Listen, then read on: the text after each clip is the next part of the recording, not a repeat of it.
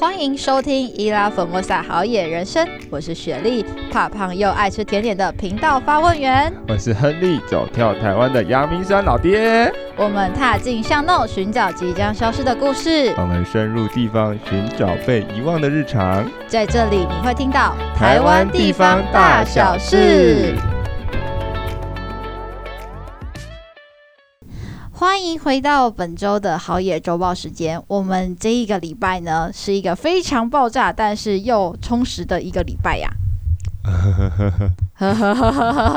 你这个呵呵呵是什么意思？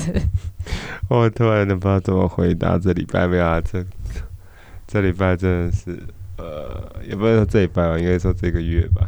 一周双更的呃非常有趣的日子啦，对，我们每天晚上呢都在写访纲，都在准备访谈，还有写访纲在准备访谈，对。不对？还有充电啦，充电，少了两个东西，嗯，剪辑地狱，天文地狱，贴文地狱，没 错没错，我不然我们要说那是天堂啦，不然我们每次在写的时候都写不出东西。好哦，好，那呢，我们要跟大家分享，就是我们现在开始就是一周双更。那双更的内容呢，就我们一般的正常集，再来就还有一个，就我们自己非常喜欢的可怕动物其实很可爱的这个呃带状节目。那这一次呢，因为我们呢就是跟七星生态还有动保处合作，那这一个呢带状节目。就会开始介绍，就大家熟悉又害怕的一些可怕动物。那呢，我记得我们还有贴文，就是我的应该说是我们的好朋友们，就是我们不是写了一篇可爱贴文嘛？他就说可怕应该是可爱动物其实很可怕，我觉得 还蛮蛮好笑的。啊？这就不好意思说了啦。对。好了，好，那呢，其实呢，我们在这个时间点，就是呃，刚好提到我们会有线上的 podcast，还有呢，就是实体的工作坊。那实体工作坊，我们在接下来的最新一集，大家很非常可以值得期待，因为接下来我们就会邀请到的是这个城市养蜂的，应该说是创办人吧。嗯，对，然后他会跟我们讲一些呃，就是如何，就是呃，如果你真的遇到虎头蜂，应该怎么办？然后如果呢，呃，你去市面上看到蜂蜜，那你应该怎么知道它从何而来？就他就会跟你讲这些。其实我们呃，一般如果很害怕的动物，其实它都有可爱的一面。我记得我那天我们在访谈的时候，就是印象非常深刻。他讲了一个很可爱的故事，就是他说他现在其实。最难的工作并不是养蜂，而是跟人相处。就是他其实他在这个养蜂场看到蜂，就是蜜蜂来来去去的，非常辛勤的做工，其实是他疗愈的一面。就你就会听到很多很有趣，然后很就是感动。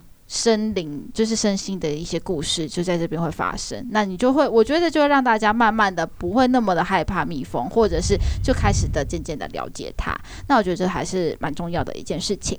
对，所以呢，接下来呢就是一周就会有一个，就是我们的正常集会跟陪伴着大家。那另外呢就是可怕动物其实很可爱的这一个 podcast 节目，那就会跟大家一起线上相见。好，那接下来下一个呢，就是我觉得，因为我们之前呢，在。应该就说是上上个礼拜吧，就是得到一个很好很好的好消息，但也真的是一个非常让我们紧张的好消息，就是我们在在十月的这个时间点，我们必须要走完张之戏路的其中一段。那因为我们为什么会有这样子的消息要分享给大家呢？因为我们在张之戏获得成为他们的推广大使。那他们呢，其实大家应该对于张之戏路比较。就应该稍微陌生一点点，但淡蓝古道大家一定都知道。那其实这个古道呢，在这些修复或者是在运作的过程中，有一个非常呃，大家可以要知道的一个协会，叫做千里步道协会。他们其实呢，呃，协会在做的事情，第一个就是推广步道，就是践行这件事情。然后再来的话，还有一件事情是手作步道。他们希望不是用，就是可能呃灌。水泥浆的这种方式，而是用生态友善的方式把步道再重新的建造回来，让大家在走在步道的时候，其实是呃爱护环境的。那我觉得这东西蛮重要的，所以接下来我们在十月的时候就会去，在双十连假的时候，我们就要去走彰之系路的其中一段。我觉得应该算是一个蛮大的挑战吧，一天要走，嗯，应该是三天，应该两三天要走二三十公里。对啊，虽然对我们来说可能没有那么困难，但是听说路线有点原始，所以到时候大家呢可以就是 follow 一下我们的 IG 跟脸书，我们会跟大家公告一下我们在路上遇到的大小事情，这样子。也许有机会我们会开直播吧？开直播吗？你就从头开到尾吗？呃，要看没有信号了。哦，对了对了，比较那个白沙屯妈祖有没有？哦，你说你们有没有还有 GPS 那个定位有有？呃，定位定位啊，有没有人要跑跑在前面，告诉我们接下来走到哪里去？非常需要，非常需要。那为什么我们现在这一次呢，要跟大家推荐？因为其实有一个非常重要活动，就是亚洲的布道大会在台湾，在十二月的一号到五号，他们就会有这样子的呃，呃，为期五天的活动在台湾正式展开。那我觉得这个东西是非常难得的，因为其实淡蓝百百年山径、山海圳、张之细路跟台北大众走现在非常夯，就是所以大家呢可以借由这样子的事件，然后让全应该说全世界的人。认识台湾，台湾人也认识这些步道，所以我觉得这东西是非常有意义的，来推荐给大家。棒棒棒，好，那还有一个有要分享给大家吗？呃，这个我不太熟啦，但是根据呃雪莉分享出来的资料，就是桃园神社又可以开放参拜了，耶！所以呼叫有台阿燕嘛，对不对？去世前的阿燕，如果你有在听的话，可以，也许可以分享一下关于桃园神社的故事。那我是没有看到，我我是没有看到这则新闻啊，但是我不知道什么，在看到雪莉转这个讯息过来之前，我事先被推播了桃园神社可以吃豆花这件事情。我们桃园神社跟豆花什么关系？我们推那个广告，然后就跟我说桃呃，就是一个某某部落客写的文章，嗯，然后就是桃园神社是全台湾，就桃园神社有一个全台湾最什么最日式的吃豆花的一个地方，这样子，然后说豆花很好吃什么之类。那篇文章我没有自己看完了，但是因为我知道雪莉是豆花控了，然后刚好就之前我们也聊过这神社，所以我那时候就。就脑波很弱，就点进去看了一下这篇文章啊，稍微扫过这样子。所以它的豆花看起来真的很好吃吗？看起来是蛮厉害的啦，所以我基本上我先暂暂存在口袋名单。嗯，如果下次有带雪莉去吃的话，呃，有带雪莉去的话，应该带她去吃。但呃，基本上还是一样嘛，扣号叙事圈。如果你有去吃过，可以先帮我们验证一下。呃，对对对对对，我们需要实体验证，要美食评论家去评论一下。嗯、好，那接下来就来到我们这最近非常繁忙的这个一个礼拜时间，跟大家讲一下我们最近在忙些什么，有什么有趣的活动可以让大家参考参考一下。对，其实我觉得最近我自己印象最深刻的啦，应该是这个台北古迹日就刚发生的。那我们去的，它的这个主题非常特别，它是呃文化银行应该说是协办的吧？对，执行叫执行单位。对，然后他就办了办了这个呃跟文化部合作的这个台北古迹日活动。他在一天的时间还是两天，他办了大概快好好几条吧，十条路线有哦。应该是台北市文化局吧？文化局，嗯，哦，台北市文化局，嗯。那这条路线呢？你自己的印象深刻的地方在哪里？我记得我们昨天讨论过这件事情，然后这个有一点小尴尬，没有啦，就是可以讲吗？当然可以讲啊，什么都可以讲，有什么不能讲的？是的，我们是最自由的频道嘛，对，没有啦 呃、越不能讲的越该讲。好，以上不代表亨利老爹的立场，也以上言论仅代表本台立场，没有啦。呃，好，你好，哦，好，那个呃，他我觉得就他这条路线很奇妙啦，奇妙点就是，嗯，他他当时有定名给我们叫做什么？呃，草山的民国建筑，嗯。我们就是因为这名字然后才去。问题是走完这你会打一个很大的问号，到底什么叫草山的民国建筑？嗯，我们看了国共内战后的建筑，嗯，看了日治时期的建筑，看了呃美元时期的建筑，但这一切的一切到底跟草山的民国建筑有何关系？有啊，现在都还有人在使用它。这样讲还蛮合理的，啊，这样可以吗？那你刚才说它全部是民国之后盖的房子好了，可是日治时期应该不是民国后吧？是民国前呢，啊？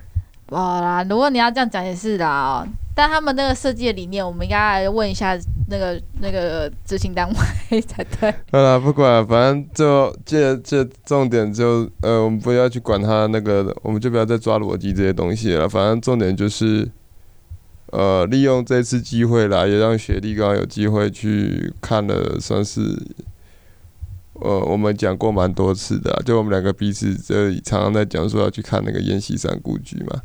那一直没有机会去，就等于这次利用这个走读导览的机会，我们就成功去，算是开箱解锁了阎锡山故居吧。嗯，对。所以你的印象是，那延禧山故居有什么特别的？我其实对他印象没有很深刻。对，我印象比较深刻，如果真要说，应该是那个什么小羊啊，大卫小小羊。对，卖啤酒的大卫小小羊。卖啤酒，你说是草泥马的大卫小小羊吗？对，草泥马的大卫小小羊。然后你看那个草泥马跟雪莉的互动，真的是惟妙惟肖。这我就接不下去，我只能傻笑。好，因为其实我们我们稍微讲一下我们那天去的一个流程好了。但我觉得有些点是值得推荐给大家啦。第一个就是我们先呃在那个三子后派出所集合。三子后派出所这个地方其实是非常。呃，我觉得是阳明山人都知道的地方，因为它就是山的后面的一个派出所，它叫山仔后。那呃，我们在那边集合之后，我们就发现一件很有趣的事情，因为里面那边其实因为我们在养德大道上，它没有办法停车，但我们就在警局，我们从警察局出发，所以警察局就可以停车。我觉得这些东西应该是因为我们那时候一直在讨论这件事情，我觉得是很有趣啦。对啊。然后再来就是我们第一站就先呃，大概是坐十分钟的车去延禧山故居。嗯、那延禧山故居它的位置就在永公路上，永公路里面。那因为它的周边环境真的算是一个呃比较偏僻，你唯一能够坐的应该就是小石榴这班车才可以到这个地方，一般来说你是到不了的。真的，你没有骑机车，没有开车，你真的是一般交通工具超难到的哎。我真的我也没我在他们这么讲，好像很少看到小石榴这班车。对啊，我也没看过。隐藏办公，隐藏办公车。真的，这这个路真的是，呃，这对飞得过来，这是超特别的。所以这地方呢，因为阎锡山的这呃，他真的算是一个蛮重要的大将啦，直接这样讲嘛。嗯，对。那其他的历史故事，我我觉得大家可以先上网看一下，先对这个人有一点呃兴趣之后才去，因为是就是在山上有几个名人，像林语堂故居，大家可能就会想说啊，因为他是。创造幽默这个词的人嘛，你可能对他就会觉得哦，是不是走起来比较有趣？对，而且他有在做餐点这一块，所以大家会比较愿意去。那阎锡山故居，它就是在这几年整理完成之后，今年才正式开放。就我们那时候好像有介绍过，嗯、那我们是为了这件事去看。那现在的经营团队应该是文化大学，文化大学对，文化大学就算产学合作吧。嗯，对对对，所以他们现在的导览的人员其实都是文化大学的老师或者是学生，对，所以呢，大家呢去的时候就是也可以看看他们有没有导览，那就跟一下导览这样子。嗯、那这是第一站，那接下来第二站呢，我们就回到我们的这个呃三子后派出所。那其实三子后派出所的后面那一块呢，其实大家都如果有去过的话，就知道其实就是那个美军宿舍群。嗯，那我们今天的那个点，我觉得很棒的地方是我们找到那里的 key man。算是 key man 吧，嗯、就是他是美军俱乐部的 Brickyard 三三 Brickyard 三三的的副总啊，副总，你还记得还蛮清楚的。副总也是博士啦，嗯，大乐斯大乐斯文创，嗯，对。那我觉得他有趣的地方是他基本上那边的那一块。他只要整理出来，他认识的，他都会告诉你，然后分享给你，然后带你去看每一栋建筑的烟囱。我觉得这让我印象非常的深刻，就是他会让你进去每一间店，然后跟你讲这间每一间店的特色是什么，它的餐的特色，然后这里的烟囱的特色，然后为什么美军宿舍群它。会是长成这样？那这里在跟美国美元时期，还有或者是这里的历史的变化，到现在有发生过什么事情，他都会告诉你。那当然，我觉得建筑的特色一定是这边必看的一个重点。所以大家如果有机会去到美军宿舍群这个地方，有机会就去 Brickyard 三三，对，去找一下这个副总，或者是请他。如果有机会可以有导览活动，一定要去跟一下。我自己是很喜欢它这个 part 的部分啦。嗯，那因为我们今天这这一个行程呢，它其实就走大大方向，只走了三站，对。第一站呢就是岩崎山，第二站就是美军宿舍群，第三站就是我们的逗留森林。对。对。嗯。逗留森林你应该就喜欢了吧？因为我们去过一次啊。对啊。嗯，最喜欢的点。最喜欢的点算是吧。嗯。对啊，就中间有一个小插曲，刚刚里面有提到，就是我们那时候脑波很热，被那个是理事长嘛？你刚刚说理事长还是说什么？嗯，反而被人家副总就是有点洗脑推坑了啦。然后参观其中一栋披萨屋的时候，我们就决定定下去了。雪莉弱，雪莉拿出执行长的魄力，就直接啪来，我们定位，还是直接走去定位了。对，这蛮特别的。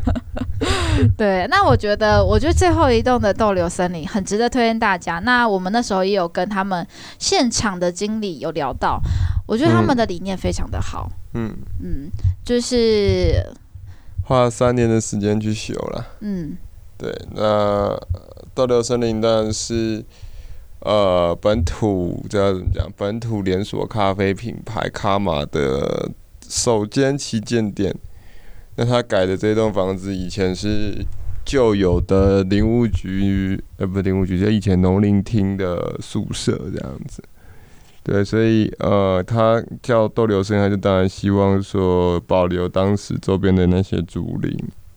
嗯嗯，我觉得有一个东西蛮有趣，是你到时候你那时候在路上跟我讲，你说：“哎、嗯，雪莉。”在旁边的整排，这是沿着他们的那个外观，全部都在种咖啡树诶，然后你那，你还记得你问了那个经理说那个咖啡是能够喝的吗？我现在印象超深，他说哦，这个是拿来装饰、观赏、观赏用的、观赏用的。那我觉得他的有些概念是非常好的，他就是希望大家可以。逗留在森林这个地方，然后借由咖啡这样子的一个在地的，应该是说台湾品牌的咖啡去做这件事情。那我觉得他们为什么要为期三年？有时候我们说古迹修复，有时候不会到那么久啊。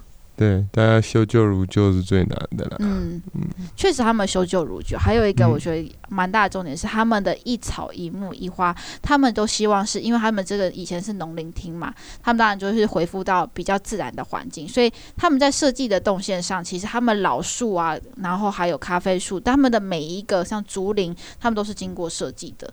所以我觉得现在如果呢，你不对古迹没有那么多的兴趣，其实你也可以去那边坐坐，感受一下自然的环境。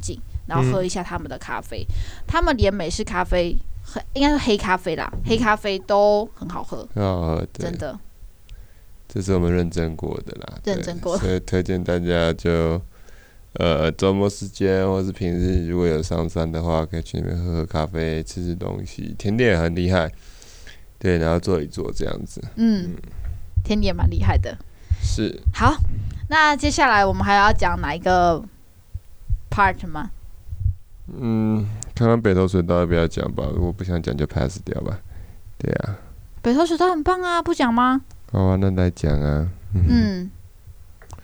好，那我们来接下来讲北投水道的部分。北投水道，呃，之前讲过嘛，它就是今年是第呃，就是从。第一次设立到现在大概是一百一十一周年，也就是经过一百一十一年了。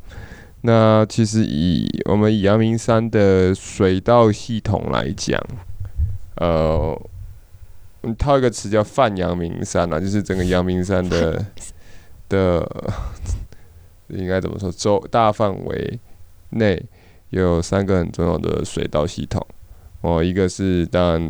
大家熟知，我们前面也提过很多次，甚至专访过的蓝宝石泉，也就是草山水道系统。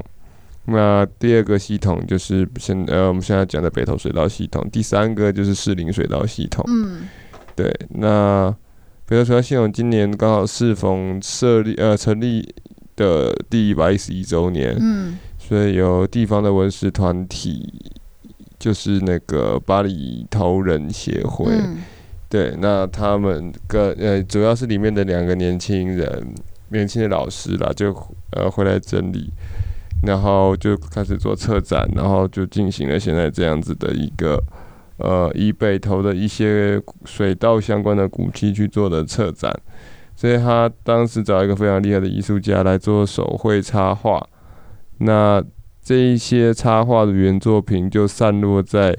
北投水道有到过的一些点，像新北投车站，像呃梅亭，然后像温泉博物馆等等之类的，甚或是山上一点点的中心新村，都有这个水道的，应该说影子这样子。嗯。那这次他分了三条路线呢、啊，然后呃，我跟学弟本来是三条都要跟，但是后来时间的关系，还有报名不到、抢不到名额的关系，雪莉参加了一条，那我原本也是只参加一条，跟他一起，但后来就。又再报了一条，因为还是还是要有人去看嘛，所以我就被派去老爹。就大家有看到仙动，就看到老爹出任务嘛，就这样。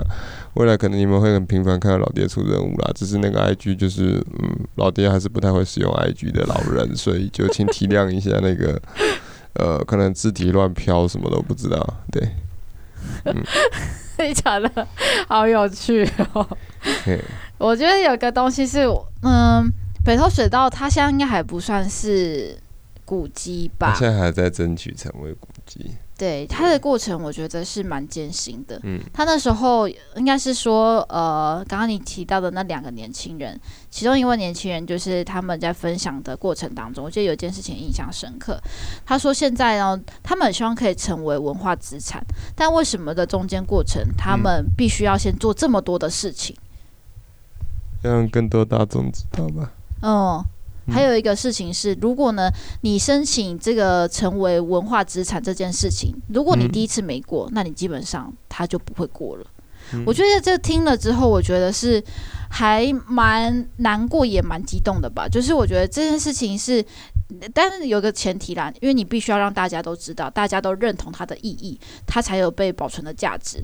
所以我觉得他在推动这件事情的时候，其实是真的是非常辛苦的。他必须要先先做文史调查，了解这个系统到底从哪里而来，那他到底走了哪些路段，然后最后呢，要借由导览解说的方式，或者活动办理的方式，让更多的人认同它的文化价值，他才有可能被说服成为文化资产。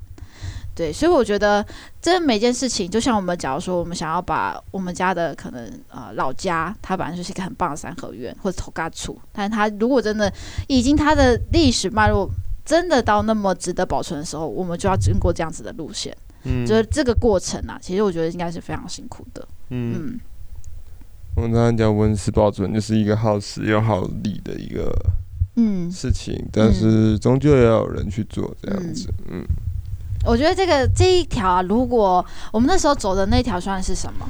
第一跟第二水源？我这样讲，北投水道总共分三个水源呐。那我们当时去走，就是第一条是第一跟第二水源，一个是叫上面一点叫凤梨泉，呃，凤梨宅泉，然后下面一点叫做便头泉。对，那其实就地名来讲，你就可以发觉为什么叫凤梨宅。其实北投以前曾经产凤梨，产的非常的多的多，但凤梨仔这个地名已经慢慢的算是不能说消失，但隐没在整个大家的记忆中。现在大家可能想要凤梨仔比较有名的就是应该是公所吧，还是反正政府单位在那个复兴三路那边弄了一个凤梨的呃公车亭、候车亭这样子。那真的是以前做凤梨就很像海绵宝宝住的房子这样子，嗯、对。那它就是一个意向啦，我不，因为我觉得我不觉得以前凤梨会走到那边，对。好，现在在地人帮我们辟谣，那里一定不会种凤梨。周边是有种，就那边不一定啊。嗯，所以那时候我可以再问一下嘛，就是因为你刚刚讲我们那时候走的是第一跟第二嘛，那你那时候走的是？我走的是集大成。集大成全部都走？就是三条水源呃汇整在一起之后下来的水。哦，所以我们是走最尾端的，也就是从新民加，呃，从中央新村出发，然后走到新民加压站，然后加压站沿着水管的路线，就是下到北投公园，然后最后回到新北投车站。所以我们算是把刚刚讲的三个水源的水汇集起来之后，走到我们这一条最后面这一条。那我想问一个问题，嗯、现在这个北投水道还有在使用吗？有。所以哪边的水大部分哎，水稻的水是拿来做饮用的吗？还是？呃，根据调查啦，根据他们说的调查，应该是说有在供饮用，用水管，但是量可能不够啦，所以只足够供应可能北投一部分的人民这样子。对，那其实你讲到的就是另外一个很特别，是说大家我我相信大家应该没有机会啊，但大家如果之后有机会经过可能施工工地，就是你可以仔细去看，就像北投呃地底下埋的这些管子，有其实有分两种，一个是陶瓷管，一个是金属管。哦，陶瓷管给温泉走的，金属管给自来水走的。嗯，其实这件事情从呃日治时期就发生了，一直到现在。对，只是后来当然陆续现在就可能陶管会改掉，或者是年久失修他们会去改管子这样子。所以陶陶管你说是给温泉、呃、泉走的？对，因为温泉有腐蚀性，同时又高温，所以你不能随便用一般的那种管子去，都会有问题。嗯，对，所以他们当时就选择用陶瓷去做管子。哦，嗯、那现在他们改管，你知道改成怎么样吗？不确定，但是现在有几段可能还保留着陶管的的状况，这样子。哇，嗯、我觉得这条路线很值得走，因为有听到更多你之前没有告诉我的故事。嗯，故事。对，是多的是你不知道的事。可以再分享一个吗？拜托。好啊，你想知道什么？就是你说那个喷水池的事情啊，你不是有在讲吗？哦，好哦，就是在过去啦，大家普遍想到呃，不，讲到北投水呃北投水道的尾巴，大家可能会说是在那个呃所谓的新北投公园里面有个鸭子喷泉，上面站一只鸭子。嗯。对，但它其实并不算是啦。你说它不是古迹？它是，但是应该说它跟北投水道没有关系。哦。它并不是北投水道的水流下来，然后也怎么说？因为它的量大量小去造就你的瀑布的的的大或小。嗯。但是像我们那天去，就是在图书馆正呃，不能说正前方，应该是右前方吧。那一个没有鸭子的喷泉，那个就真的是，它真的是因为是呃刚刚讲的北头水道系统下来的水，嗯，所以你去看就是哦，最近真的没下雨，就真的完全干干的没有喷泉，嗯，但是可能我相信像在今天这样狂风暴雨的支持下，应该现在去看看是满满的喷泉吧。但是很 妙的是说这个喷泉，你现在看我们那天去看，几乎整个池子是干的，嗯，然后上面就有点像那个。我这样形容好吗？哎、欸，我不知道，你还没讲啊？呃，那个，如果现在有有未满十八岁小朋友在听的，请暂时离开，暂时回避一下哈。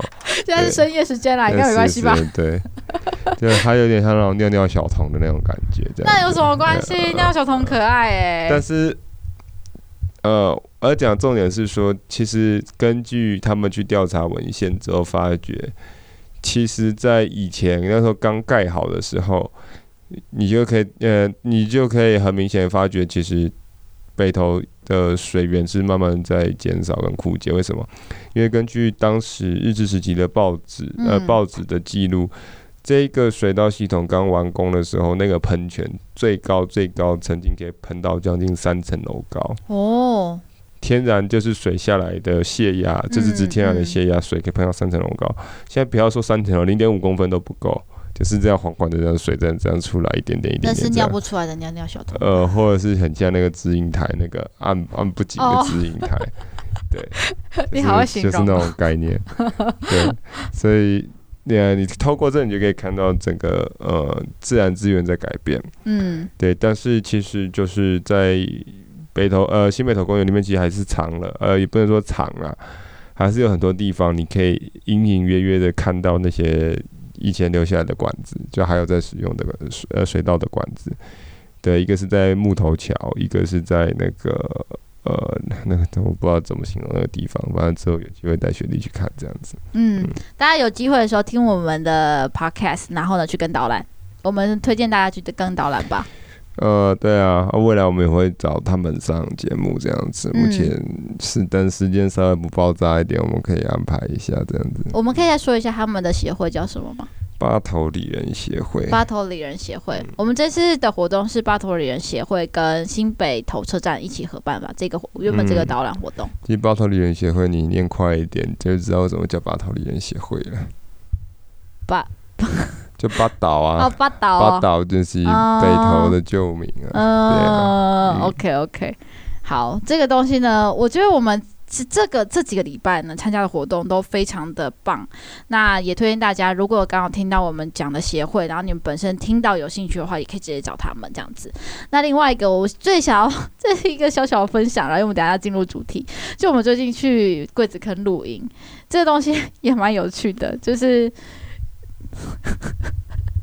一个个眼神，就是我们就是难得抽到，就是雪莉。有难得神运气，然后抽到一个露营的活动，是大地工程出版的嘛，对不对？然后抽完之后，我们想说啊，好久没有露营了，然后就想说去一下。那桂子坑这个地方呢，其实算是呃关公营的单，不算公营单位吧？大地工程处，大地工程处嘛，还有另外一个就是碧山露营场。对啊，对，这两个单位在就是整。这呃，大地工程处整理这两个单位。那我觉得柜子坑很不错的地方，是因为它离台北市的市区蛮近的，就在北投的半山腰。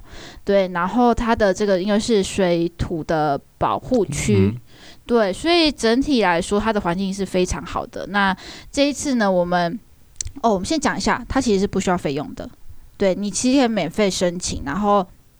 假日我看它的营位也蛮多，它有分上下层，上层是木栈板，那它木栈板非常大，而且它旁边很贴心，还有帮你弄那个叫什么锁。呃呃，弧形锁，就你到时候你的帐篷拉到最后面的时候，你没有办法打营钉，但你可以把它挂在旁边。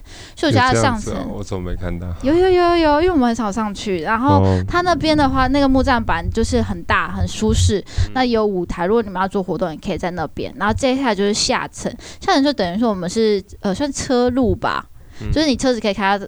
就是在你的营位的旁边，那你就可以在那边露营。那我们这一次呢，就搭了一个非常大的帐篷，我们才三个人，我们搭了六人帐，再加一个客厅，客厅就是一个发疯的状态。嗯 对，有趣有趣。武力展示的时候，哎、欸，对对对，所以大家有看到我们的那个 IG，、嗯、很多人都是呃很开心，就看到就很多人问，然后我就觉得哦，这东西其实大家是有兴趣的。嗯、那如果大家对于这个露营这种活动有兴趣，想要在台北市区，另外一个就是碧山呐、啊，碧山的环境应该是比这个地方更好吧，对不对？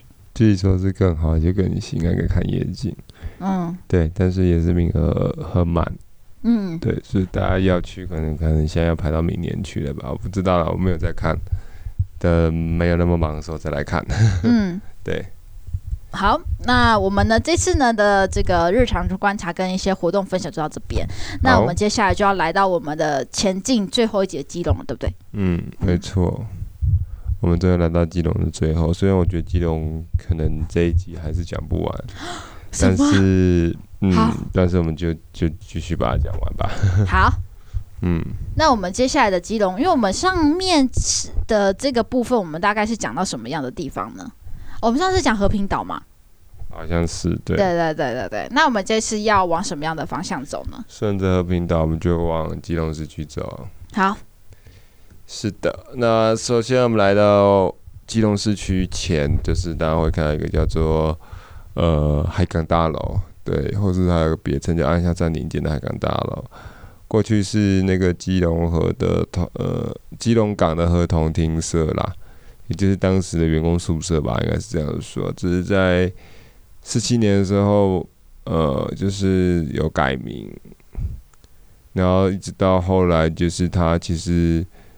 呃，曾经是基隆最高的建筑物，但是在二战的时候被美军就是有点炸毁，可能跟总统府一样的概念被炸毁。嗯，对，所以就后来再经过政府的修旧如旧修复，然后才成功把这个古迹建筑保留下来。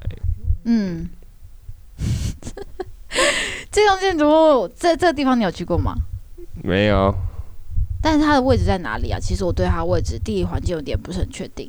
我也其实很不太确定是在哪里。哦，是哦。嗯，这几个应该都是新出啊，因为像等一下我们如果要讲沙湾，沙湾也是一个超新的地方。对，那沙湾是什么地方？沙湾我我老实话不知道基隆在基隆哪里，但是沙湾现在的重点是说成品进驻沙湾了。所以进驻沙湾要做什么？进驻沙湾开了一个旗舰店。嗯。也是做选品，做台湾选品，做书店，好像还有做咖啡的样子。嗯，那据我这样子，我这阵子也没看了，前阵子看报名系统的时候，大概也是满到差不多快明年了这样子。他们要报名报名什么？诶诶、等下这个要报名吗？还是我记错的不是这个啊？不是这个啦，sorry，是另外一个，sorry sorry，哈哈，我已经有点腔调了。好，那所以呢，他这个地方是要做什么的？你说海港大楼吗？还是沙湾？沙湾。沙湾以前我印象中是那个。呃，叫什么？就是跟中法战争有关系。然后以前好像是将军他们在住的一个地方。对，那当然也有一些，嗯，怎么说？他这边也有炮台啦，沙湾炮台。所以基本上它跟中法战争是有关系的。然后而且是非常重要的关系。那这边曾经有驻军。那现在当然整个撤撤出去撤空之后，就交由基隆市政府及相关的文化单位来做一个。通盘的讨论跟考虑，然后之后决定怎么样做应援。嗯，嘿，大概状况是这样。嗯，我记得你之前有跟我说过，基隆有一个很特别的地方，是叫做什么青鸟吗？太平青鸟啊，是在这里吗？在后面。在后面，后面是什么？在后面。等下讲就会讲到，在节目的后面。嗯，因为太平青鸟，好了，你要讲，我们居然都提到，就跳过来吧。太平青鸟位在虎仔山上。然后就很有名的 Key Long 的那个以前的好莱坞地标，我们是什么中正公园吗？不是，那不同地方。中正公园在正对面，两个平行遥遥相望。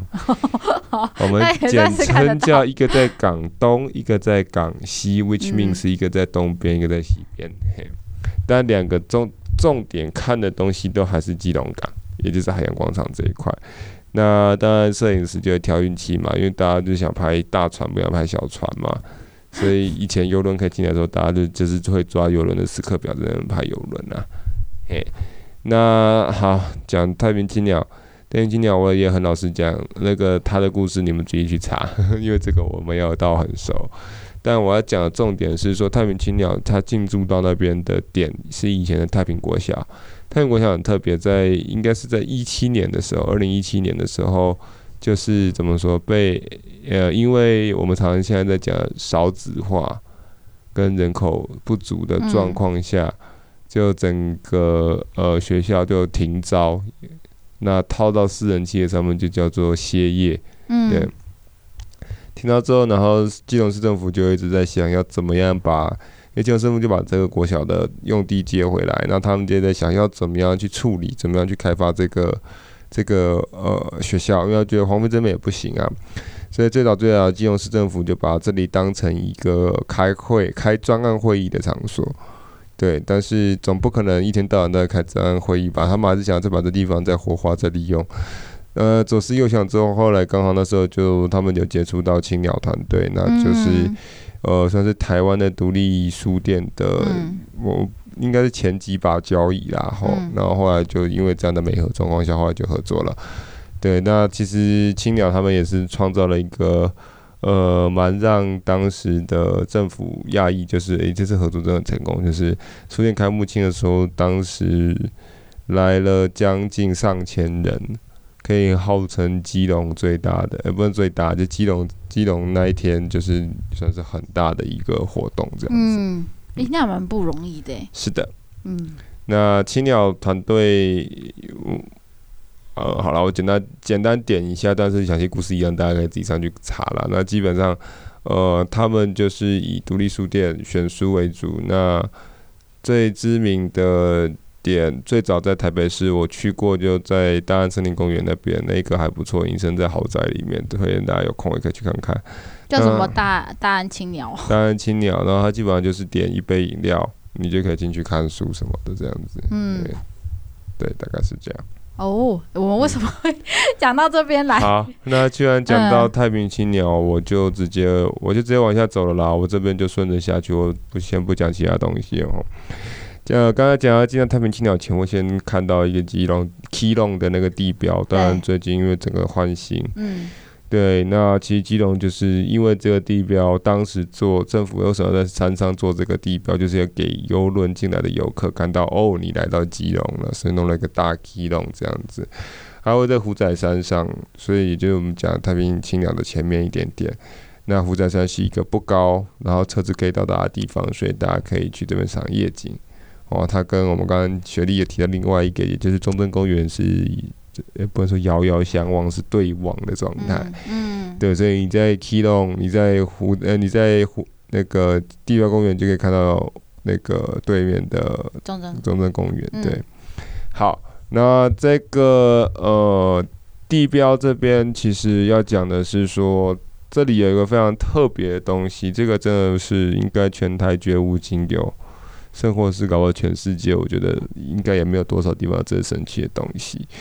就是他这边在上去前，你从基隆港那边要开车上去或骑车上去，它有一个非常非常特别的全台独有的，就是虎仔山的回车塔。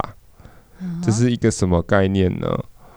哦，我这样形容，我不知道听众听不听得懂。你如果听不懂，如果听众听不懂，我再想办法用另外一种方式解释。但是我再画给你看。但是我先用学，我用先用学历应该能理解的方式解释。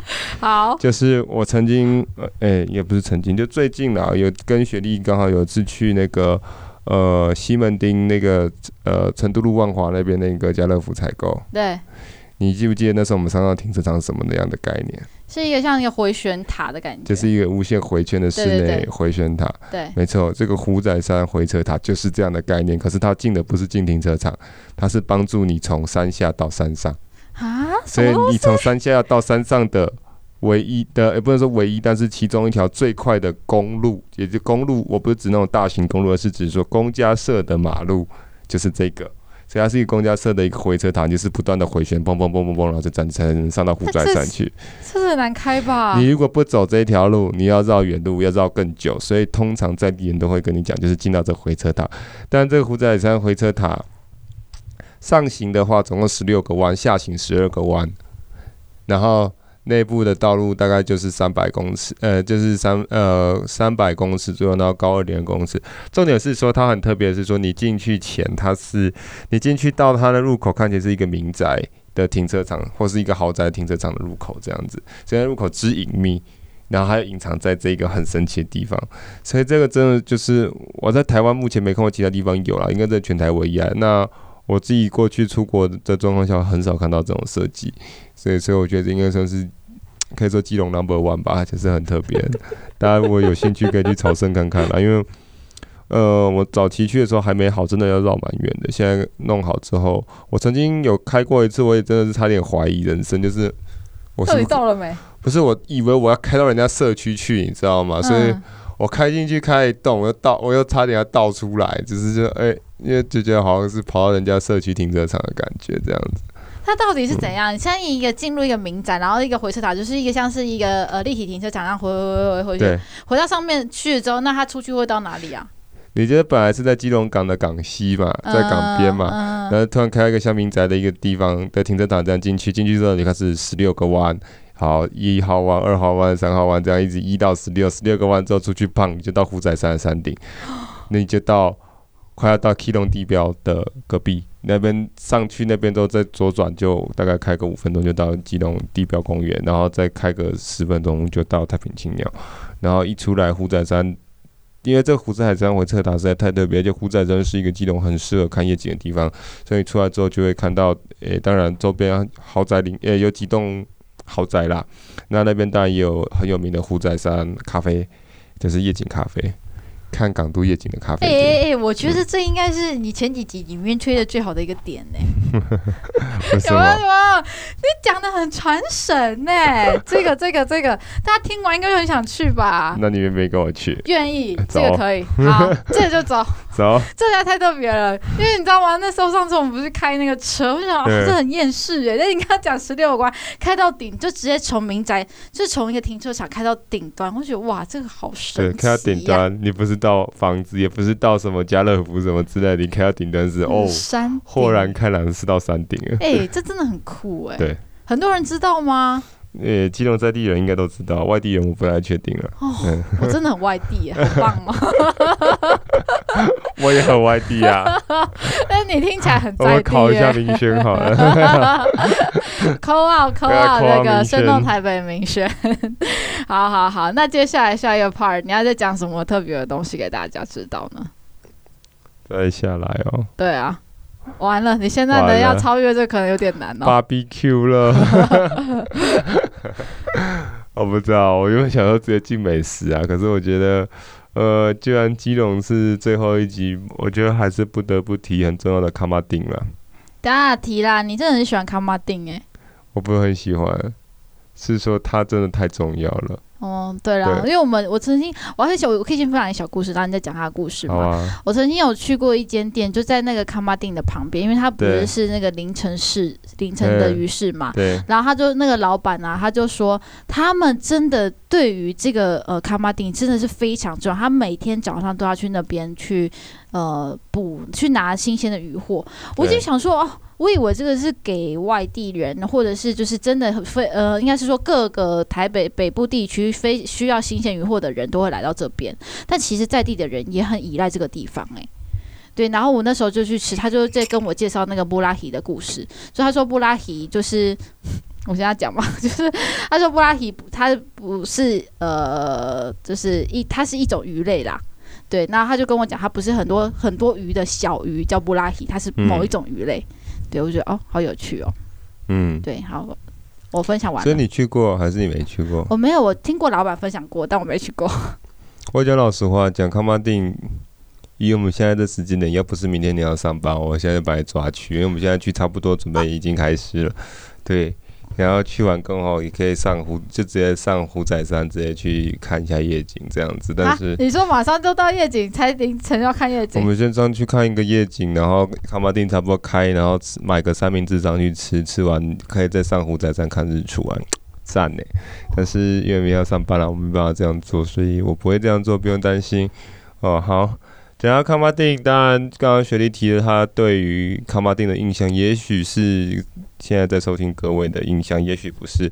哦，好，反正重点就是卡巴丁为什么这么重要？因为呃，我不能说到七八十趴，但是应该至少六七十趴的台北市的日料店，也就是日本料理店的重要的你们吃到的海鲜鱼货，应该都来自卡巴丁。嗯。对，那康巴丁是非常应该北台湾或是我们叫北北基生活圈很重要的呃渔获新鲜渔获集散地。嗯，哦，那它比较特别就是在那个高架桥下面，然后就是孝一路跟孝二路之间。嗯，对，那去这边几个小提醒呢，小 pebble，嗯，很多人不知道。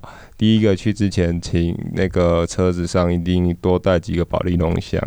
然后要装冰块，再来就是你如果有那种大塑胶在垃圾袋，先铺个两层在你车上，要不然到你车上会臭到不行。嗯，然后再来第三件事情，去建议啦，呃，除非真的没有，不然就是穿那种一百块的那种塑胶雨靴，对，因为你去就是满地都是那个海鲜的水啦。嗯，对，然后就是要。多带的大塑胶袋，一部分就是走完之后雨靴套一套回去再洗，不然也是一样，车子会非常的嗨。嗯，对。那这边，呃，我有拍过一些照片啊。这边就是它大概就是我们现在的差不多时间嘛，凌晨一两点的时候，所以就开始会开始陆续有摊贩出来。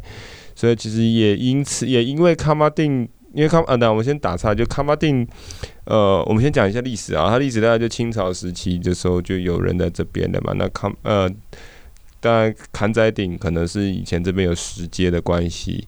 那现在看看不出来，但是以前康巴定其实是离渔港非常非常的近。现在当然因为一些都市更新、都市计划生或是道路的更新，造成它离渔港实际的港口有点远呐、啊。嗯。哦、那呃。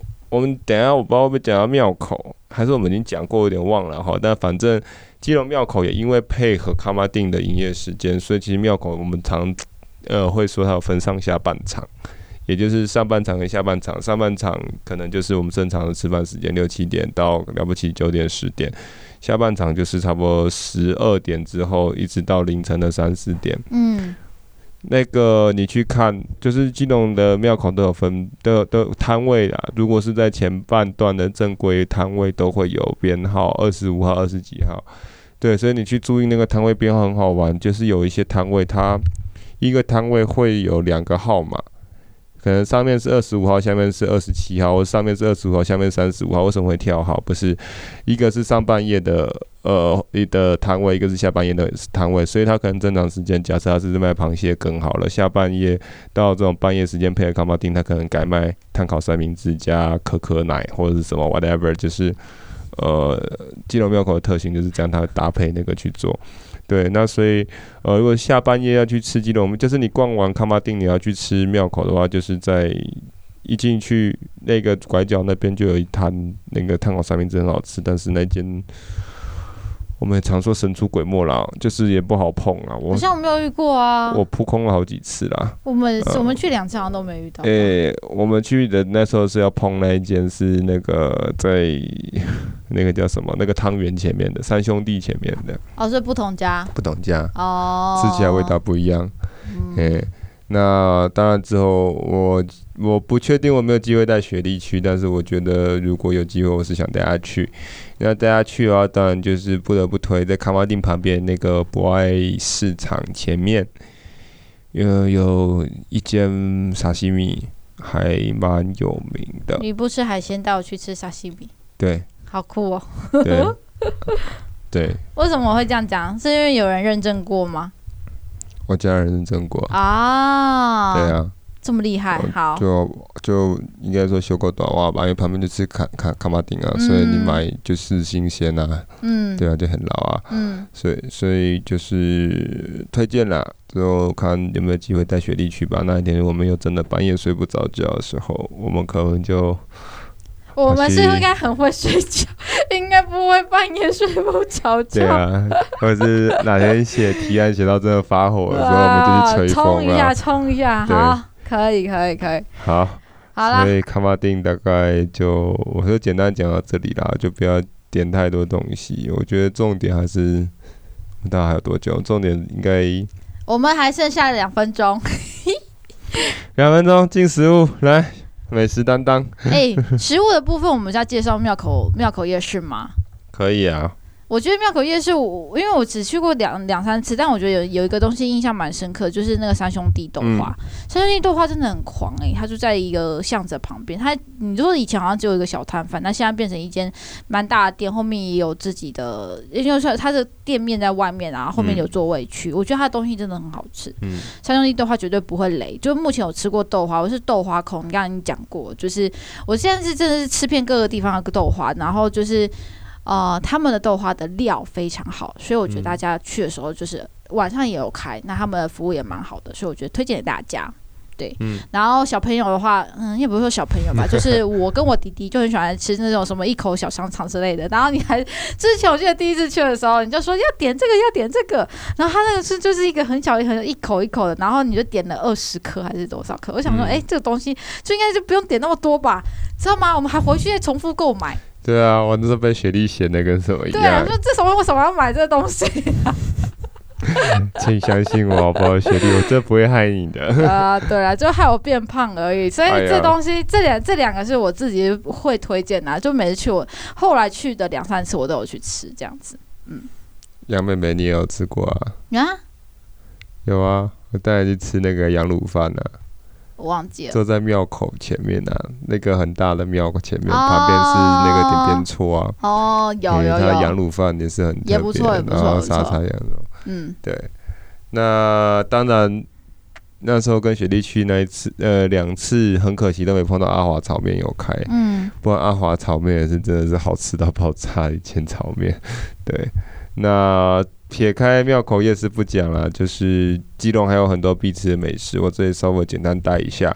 然后这里呃虽然没有没有夜配，但是还是帮有台推一下，就欢迎大家可以去看一下，呃。我们生动台北之花明轩，他要自己拍了，自己剪了一支基隆的美食 Vlog。嗯、那我们现在介绍几间店，他都有做详细的介绍，然后有在现场吃播给大家看。所以大家如果有兴趣，可以去看妹妹的画面，就不要听我讲话了。对，所以不要听我讲话了。好，所以我重点讲一下，呃，基隆必吃美食，我们自己会推的几个，一个是孝山路的大肠圈，这我跟雪莉去吃过，应该印象还不错啦。大肠圈就是那个大肠包小肠的。的大肠的米肠，对，嗯、那是我们去马祖前吃的，嗯，对，在那个小小的摊位。好，然后再来就是天天鲜排骨饭，当时扑空没有吃到的，但是天天鲜我自己之前基隆朋友带我去吃过一次，是真的蛮好吃的。是听吗？嗯，是听吗？是啊，是听带我去吃的，嗯，超好吃。对，那再来比较，这一个是比较，呃，算是被网络炒起来，但是也是我看明轩有介绍啦，其实蛮多人说还不错，就是那个离家锅贴馒头。嗯，什么叫锅贴馒头？它是它是一个很像那个你烤，有点像你烤胡椒饼的那种。那种直立式的瓮，然后他把这个馒头哦粘在那个墙壁上面，oh. 所以它会有扁扁脆脆的地方，很像锅贴，所以他们叫锅贴馒头。哦，oh. 这也是基隆蛮特色的一个美食。啊、对，嗯、那再来下面这名古屋日式甜点，这个就真的是基隆非常非常老字号，在日治时期就出现的一个日式甜点，但是他们家也是神出鬼没。对，他们有两个啊，实体店面在西马西安码头那边，店面大家可能要找一下，上网 Google 应该找得到。那他们有一个神出鬼没的摊车，就是你要去赌，也是有时候也不知道摊车在哪边这样子。那卖的就是非常道地的日式，当然就叫名古屋嘛，就是日式的甜点。嗯，所以可能就是有像我们之前去三重吃那个甜点一样，那个什么竹轮还是什么，那个里面有包红豆馅那种东西啦。嗯，嗯，大概就这样。好，我应该在两分钟内把美食介绍完了吧？好，因为呢，美食的部分，我相信大家应该都会把它想要把它弄成口袋名单，所以我们再重复的说一次：如果大家去基隆庙口夜市，可以去三兄弟豆花，然后一口吃香肠、炭烤三明治、杨妹妹，这个呢就是招牌的羊肉的卤肉饭，还有阿华炒面，这几个是我们推荐的口袋名单。那当然呢，亨利刚刚有提到的就是基隆的必吃美食，刚刚呢有提到明轩呢，就是呢啊。哦生动台北，我们最爱的这个之华，所以呢，他有推荐的几间店，我们也再重复给大家一次，大家赶快呢拿起你的手机把它记录下来哦。孝三路的大肠圈、天天鲜的排骨饭、李家的锅贴馒头跟名古屋的日式甜点，这几间呢，我相信一定都非常好吃，因为你刚刚应该也吃过不止一次吧，所以呢。你这样讲，我还漏讲了一件。好，还有还有机会补充。我漏了一个全家福的酒酿汤圆。啊，那么厉害吗？那个真的超强。有到超强，酒酿有味道哎。你吃过吗？我吃过酒酿啊。但你吃过全家福的吗？我没吃过。全家福很厉害，酒酿汤圆还有元宵。我告诉你，每到元宵节前后，你要去排，可能大概。要排至少三到四个小时才买得到。哇，三个小时真的很长。但是他真的是很厉害，因为我之前也是那时候听带我去那个基隆的时候，他那时候去基隆找听喝咖啡的时候，就带我说：“这个你一定要带回去，要买礼盒给我当伴手礼。”他说：“你还要来的时候不是元宵节，不然我不会带你来，因为真的要排太久。”那他主要是卖冷冻的啦，但是现场有时候我记得有时候好像还是有几个小位置这样子。对，也是非常非常推的一间基隆老字号的老店，然后每年到元宵节。你就看脸书上，大概北部的伙伴脸书就会出满满的全家福这样子。哦、嗯、OK，got、okay, it。所以呢，今天的这集的这应该说是，我觉得这今天的步调比较快一点，但是应该说是非常扎实的一集吧，嗯、对不对？好，那呢，因为我们接下来我们基隆基本上就会告一个段落。虽然基隆的内容实在是太多太多，因为它的历史文化背景实在太深厚了，但是呢，我们时间关系，我们希望可以往。应该说是西部一点移动吧，对不对？嗯，对，所以，我们接下来下一集呢，就会开始往西部移动，那就会从基隆再慢慢的往，应该是金金万万里的部分，金山万里的部分。啊嗯、那当然，下一集的话，我们会在开头的时候跟大家介绍我们后面的脉络，那大家就是敬请期待喽。好，嗯，OK，那我们这集就到这边，大家下集再见，拜拜，拜拜。